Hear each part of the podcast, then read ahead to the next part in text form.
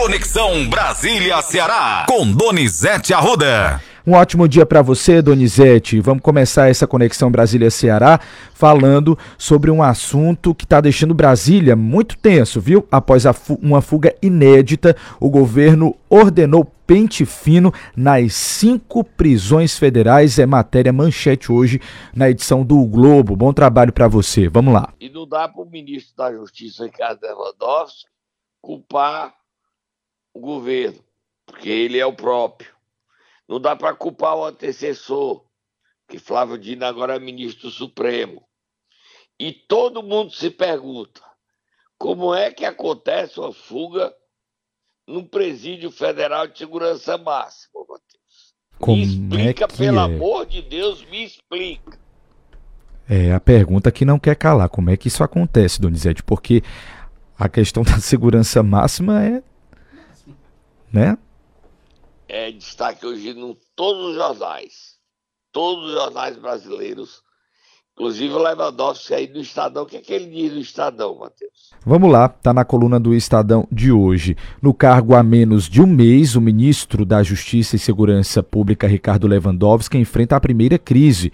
A fuga inédita de presos na penitenciária federal em Mossoró levou o governo Lula de volta ao centro do debate sobre o apagão na segurança nacional.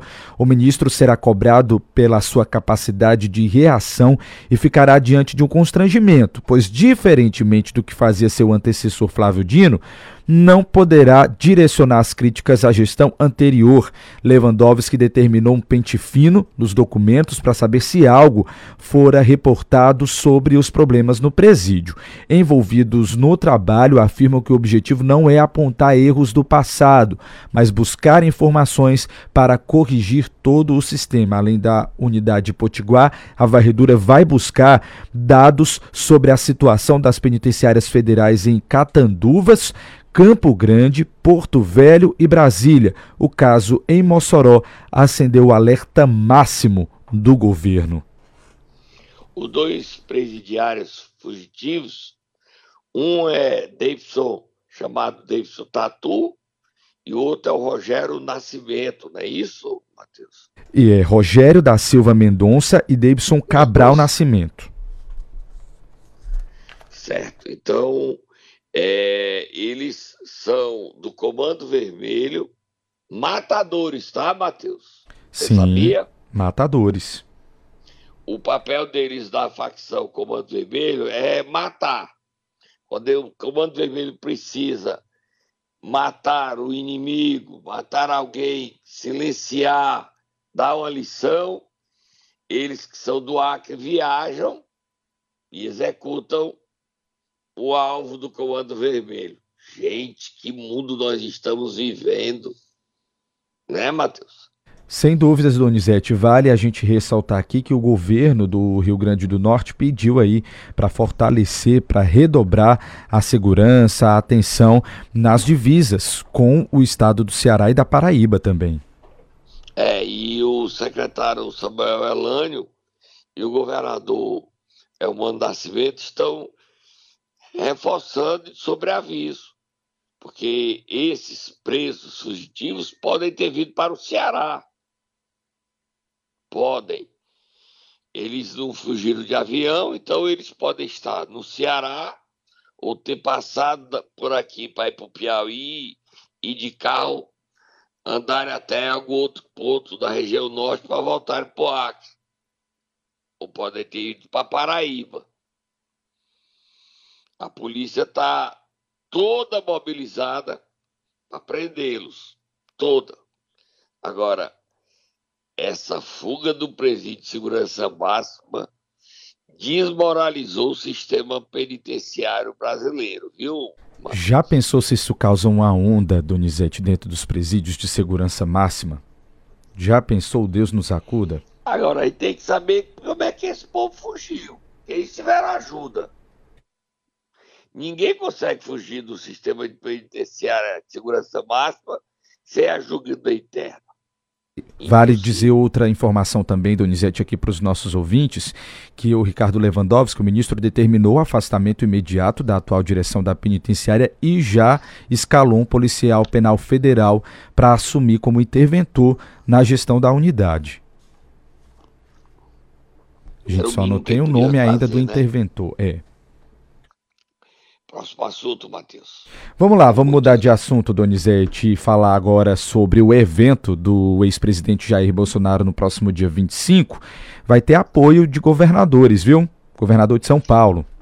O, o Tarcísio Freitas confirmou a presença. O Jair Bolsonaro, ele com esse evento que ele tenta fazer, ontem o Silas Malafaia alugou um trio elétrico e resolveu ir para cima do Supremo desmoralizar.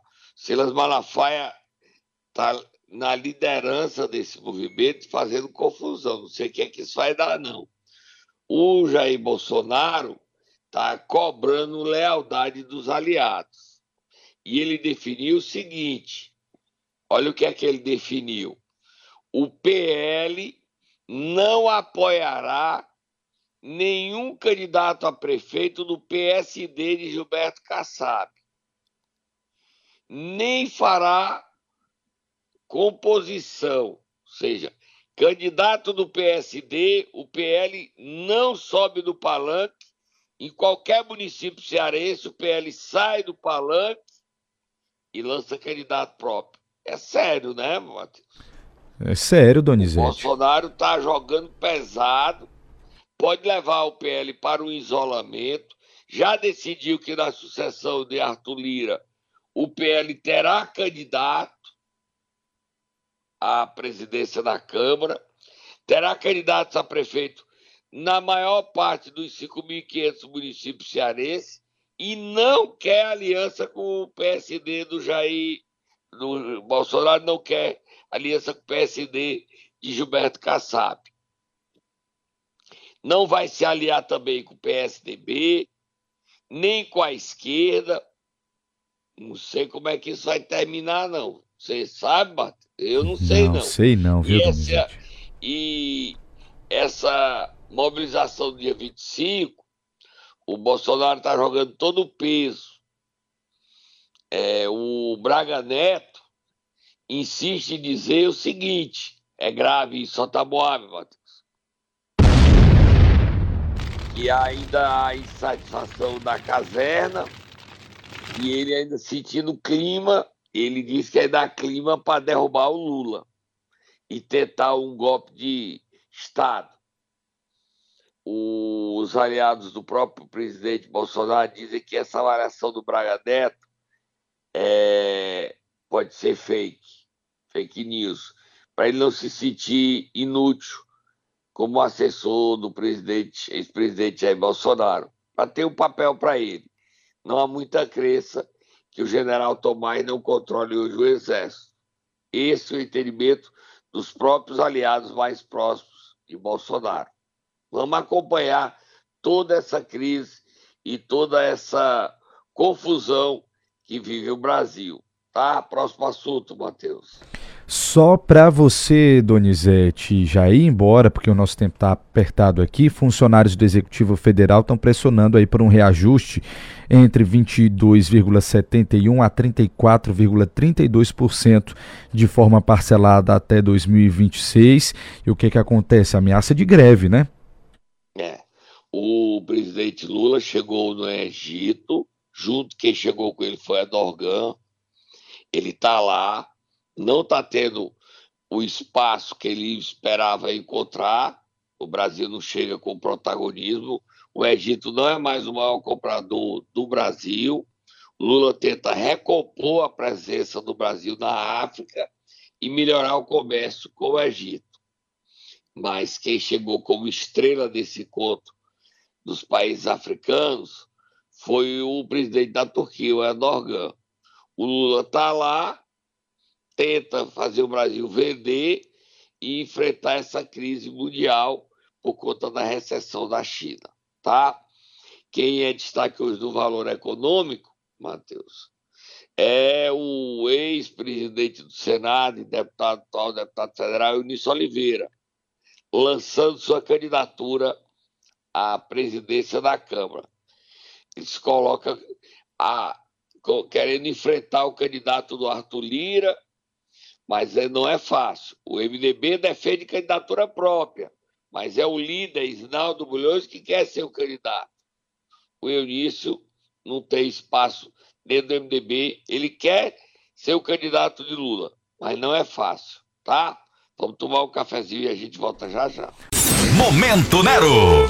Vamos lá, Donizete, quem é que nós vamos acordar nesta manhã de quinta-feira, pós-feriadão?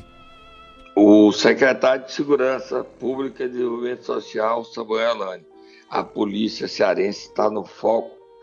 Todo mundo falando de polícia, Matheus. Vamos lá acordar ele, tá?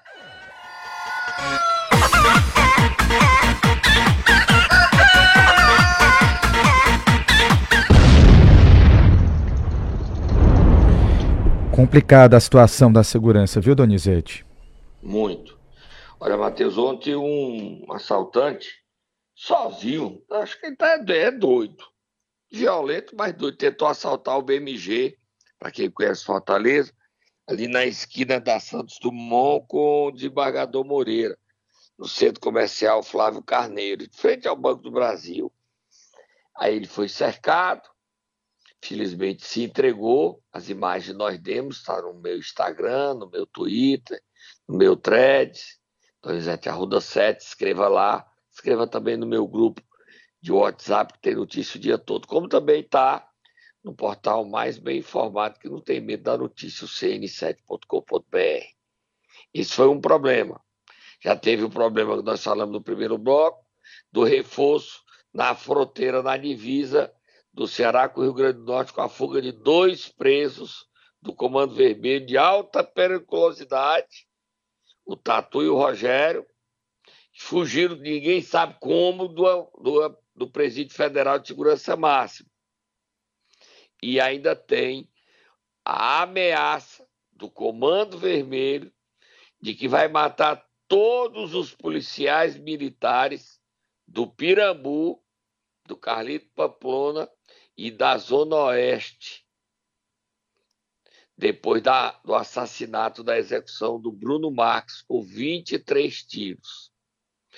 O secretário de Segurança fala sobre isso, diz que não dá para cravar que esse fato seja verdadeiro, essa ameaça, essas ameaças.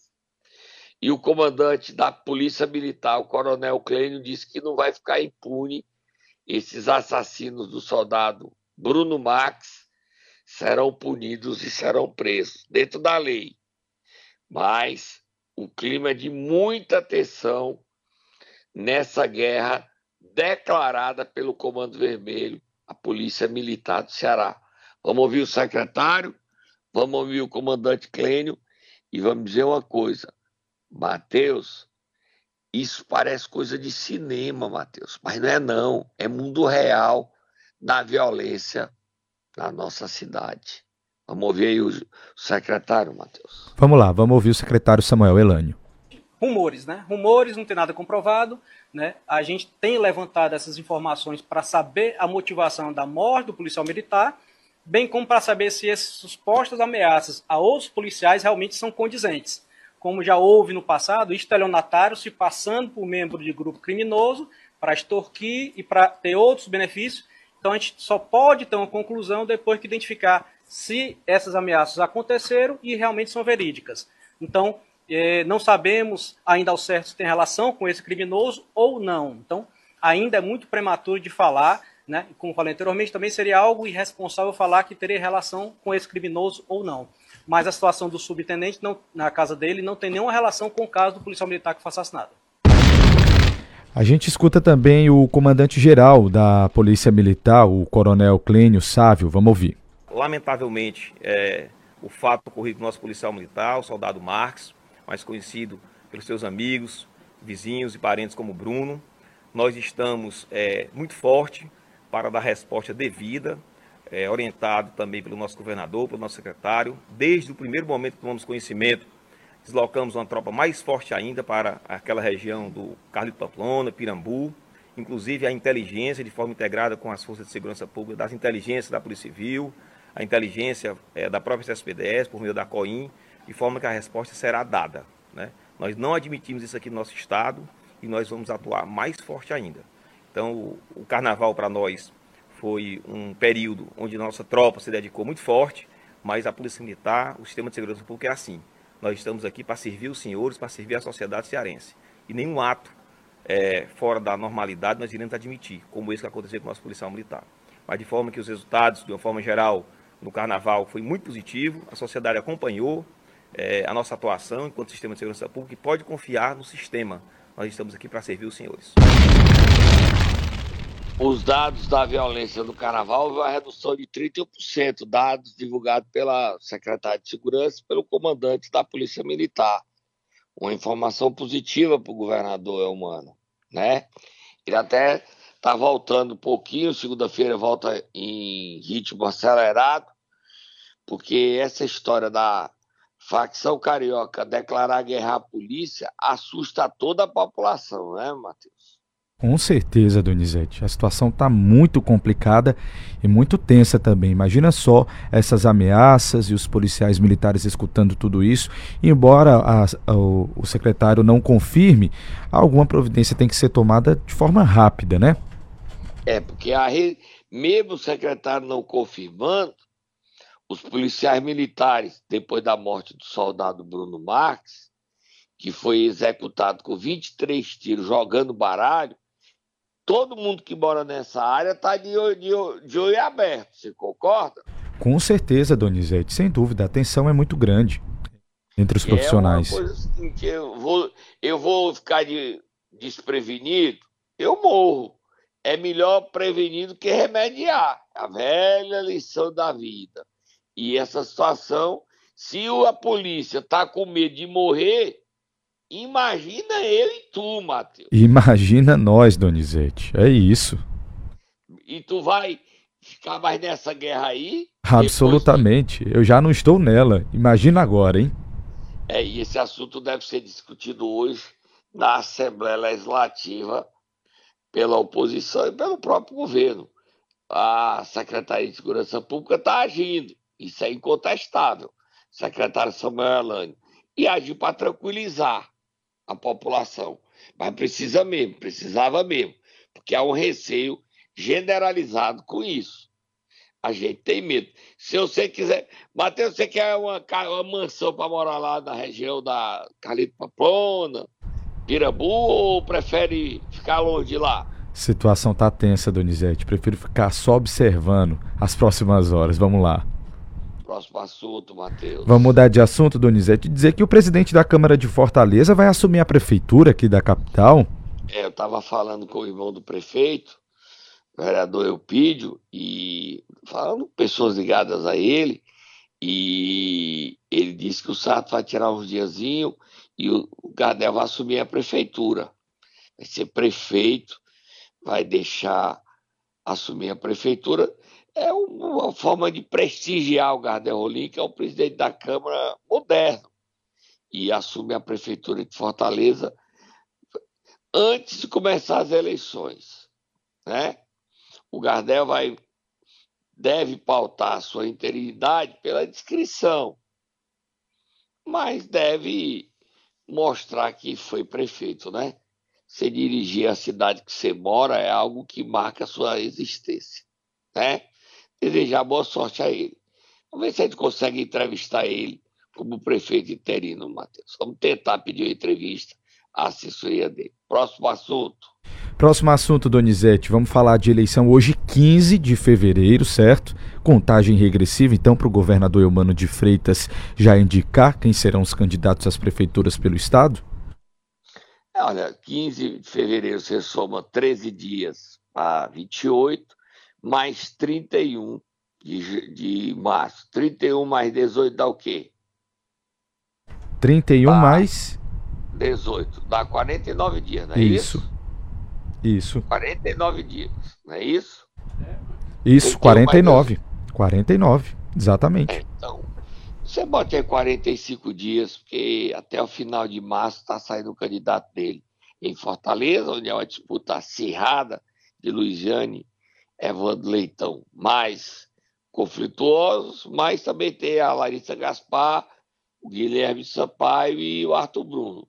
Mas tem que definir candidatos em outros cantos. Em Sobral, vai apoiar o candidato do Ferreira Gomes, dos irmãos, né, Ivo e Cid, que ninguém nem sabe, é o David, é outro nome, é a Isolda. Em Juazeiro, a base vai ficar aliada, é Fernando Santana, Davi é candidato. Tudo isso o governador tem que resolver. E tem é, definir apoios do governador em várias cidades do Ceará. Várias cidades do Ceará. Várias. Quais serão os candidatos que o governador vai apoiar? Exemplo, em Iguatu, o PT queria lançar o Sá, mas não vai lançar. Vai apoiar o filho do Agenor Neto, deputado Agenor Neto, e o Neto. E o Sá está se preparando até para sair do PT. No Crato, o Pedro Lobo queria ser o candidato do PT, mas não deve ser ele, deve ser Roninelli, Brasil. Então o Pedro Lobo está se aliando com a oposição bolsonarista. Então ele deve sair do PT ou vai se integrar. Todas essas definições o governador, junto com seus aliados, especialmente o ministro Camilo Santana, que está por cima, recebendo elogios de Lula, de que maior político do Nordeste, o Elmano e o Camilo têm que resolver até o final de março para preparar as eleições desses candidatos da base aliada, especialmente candidatos do PT e de seus aliados como republicanos, PSB e outros partidos que apoiam o governo, como o PSD, o PP. Em Massapê, os irmãos vão romper o Matheus. A Aline Albuquerque, filha de Zezinho Albuquerque, secretário Zezinho Albuquerque, e irmã do deputado da J. Albuquerque, está saindo do PP e indo para o PT. Você sabia, Matheus? Como é que é, Donizete? Não estava sabendo dessa é, história. É, sim, ela está saindo do PP e indo para o PT. Agora, o PT vai querer se meter nessa confusão, você acha? Será, Donizete? E como é que o Zezinho vai ver, vendo isso? Ela está saindo para o PT porque ela disse que não quer mais acordo com o irmão, a J. Albuquerque. Está animada, está animada a confusão. A confusão é grande em todo o Ceará. Vamos terminar e tem mais algum assunto para terminar, Matheus? Eu já, eu já posso ir embora. Só falar sobre a situação do aeroporto de Crateús, Donizete. A situação foi complicada ontem, viu? Voltou final da tarde, quase 24 horas depois, né? Uma, um dia fora do ar. E voltou porque a gente pressionou, né, Matheus? Não houve o show no último dia do carnaval da banda El Chan. Nós temos El Chan falando aí, pedindo desculpa, não temos? É, temos sim, temos sim, é rapidinho, vamos ouvir. Alô, família, nós somos o... É o Tio do Brasil. a aeronave tá aqui, ó. Chegamos. Chegamos. Mas só que é o seguinte, a gente ia pousar em Crateús. Isso. E de repente, devido a um raio. Deu problema no gerador. É, deu problema no gerador, a gente não pôde descer porque o, o aeroporto ficou todo escuro, escuro. Não tinha visibilidade para os pilotos. Ficamos Isso. lá quase meia hora rodando, mas não conseguimos descer. Isso. Então o piloto achou melhor a gente vir para Fortaleza. Fortaleza. E nós estamos aqui. Tá aí. Eles queriam fazer show hoje, lá em Crateus, tá, Matheus? O prefeito Marcelo Machado disse: não, não tem como fazer show quinta-feira. Vocês, nós já pagamos o show, pagamos caro, que é carnaval. Eu queria que vocês fizessem o show no dia do aniversário do município, 6 de julho. O Elton ainda não confirmou. Agora a Enel continua dando trabalho ao povo cearense, né, Matheus? Generalizada em todo o Ceará. Os deputados que voltam hoje ao trabalho começam efetivamente o ano, essa CPI tem que dar um jeito na Enel. É impressionante o que a Enel provocou de crise, de raiva, de queima de aparelho, de sacanagem com o povo cearense nesse carnaval. E o caso de Crateus não é isolado, não. É mais um da longa lista de atitudes desrespeitosas da Enel com o povo cearense. A Enel resolveu o problema do aeroporto de Crateús, porque estava vergonhoso o, o, caos lá. Mas resolveu com 24 horas depois de ter um aeroporto funcionando. Não tinha energia e o gerador de, do aeroporto há muito tempo sem funcionar. A Infraero, a gente vai esperar que os deputados votados em Crateus cobrem da Infraero um gerador novo para o aeroporto de Crateus. O próprio prefeito Marcelo deve cobrar isso. Cobrar um, um gerador novo para Crateus ter aeroporto. Se não, o aeroporto existe, mas não funciona à noite. Lamentável. Fui, Matheus. Só dizendo que a Enel não é um caso isolado de Crateus. É um caso repetitivo. Se repete todo dia em todo o Ceará. E ela quer continuar aqui por mais 25 anos sem licitação. É bom que você fique sabendo. Fui, Matheus. Já pensou? Até amanhã, Donizete.